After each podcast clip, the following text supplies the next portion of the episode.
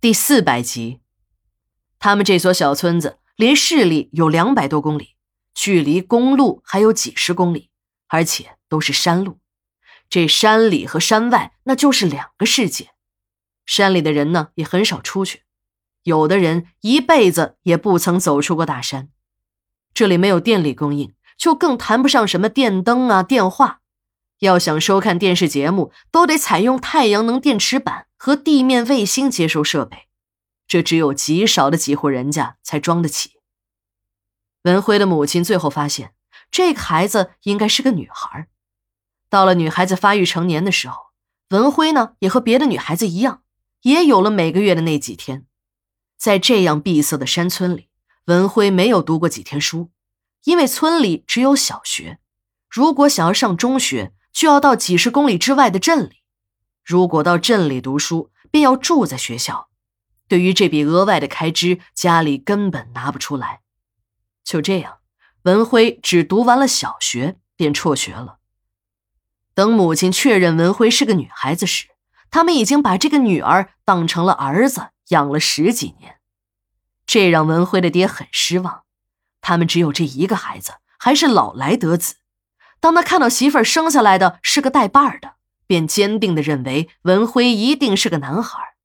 可他怎么也没有想到，这样一个养了十几年的儿子一下子变成了女儿，便怎么看文辉都不顺眼。除了每天的打骂，便是没完没了的唠叨。文辉妈心疼女儿，可又劝不了她男人，便想着把这个女儿嫁出去，自己的男人呢也就眼不见心不烦了。但由于文辉的特殊身份，一直说是个男孩子，这又突然改口说是女儿，附近的村民们无论如何也接受不了这个事实，都说这个家伙是个人妖，便也没有人肯娶文辉了。后来，一个媒婆在山的那边给文辉介绍了一家，等文辉嫁过去时，才知道进了火坑。这家里有哥两个，都是四十好几的人了，还打着光棍。表面上她是嫁给了弟弟，但在文辉的新婚之夜，他却发现了其中的秘密。原来哥俩早已经达成了协议，她是兄弟两人共同的新娘。文辉虽然书读的少，可他也知道自己不能同时嫁给兄弟两个人。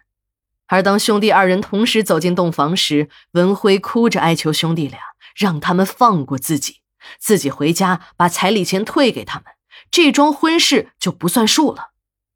兄弟中的老大看文辉不愿意，便开始骂骂咧咧：“哎，你个臭婊子！说你是婊子都抬举你了，你他妈是女人吗？啊！也就是我们哥俩不嫌弃你，你就是个妖精。我们哥俩已经找人算过了，你这样男不男女不女的东西。”就得我们哥俩这样的老光棍对付你。文辉一看，这两个人根本就不讲理，也听不明白人话，干脆自己还是逃吧。文辉从小在山里长大，他熟悉这山里的地形，只要他能逃出这兄弟俩的家，就可以轻松的逃走。这时的文辉在炕上靠近着窗子，他一抬手拉开了窗子，一跃而出。兄弟俩没想到文辉会来这一手。立刻慌了阵脚，跟着追赶了出去。等兄弟俩出了房门，文辉也已经跑到了大门口。文辉还以为自己真的逃出了魔窟了。正在他心里暗暗庆幸之时，脚底下突然踩空，他只感觉脑袋嗡的一声，便失去了知觉。等到文辉再次醒来的时候，已经是第二天的清晨。朦胧中，他感觉自己的下体像是被撕裂般的疼痛。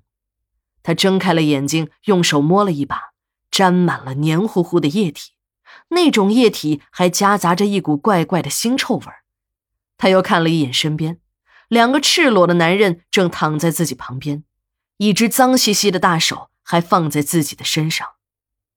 文辉立刻明白发生了什么，自己已经被这两个畜生给玷污了。文辉看着这两个畜生还在熟睡，嘴角上还流着咸水。他的心里一阵的恶心，这时的文辉胸中已全是愤怒。说来也巧，他一眼便看见了扔在地上的柴刀，等两个人被砍成了血葫芦，文辉才知道自己闯了大祸。他虽然没有什么文化，可他也懂得杀人偿命、欠债还钱的道理。他的心里从来没有想过要杀人，他只是想一下。他实在是太愤怒了，没想到他一时激动，忘记了自己手中拿的不是木棍，而是一把锋利的柴刀。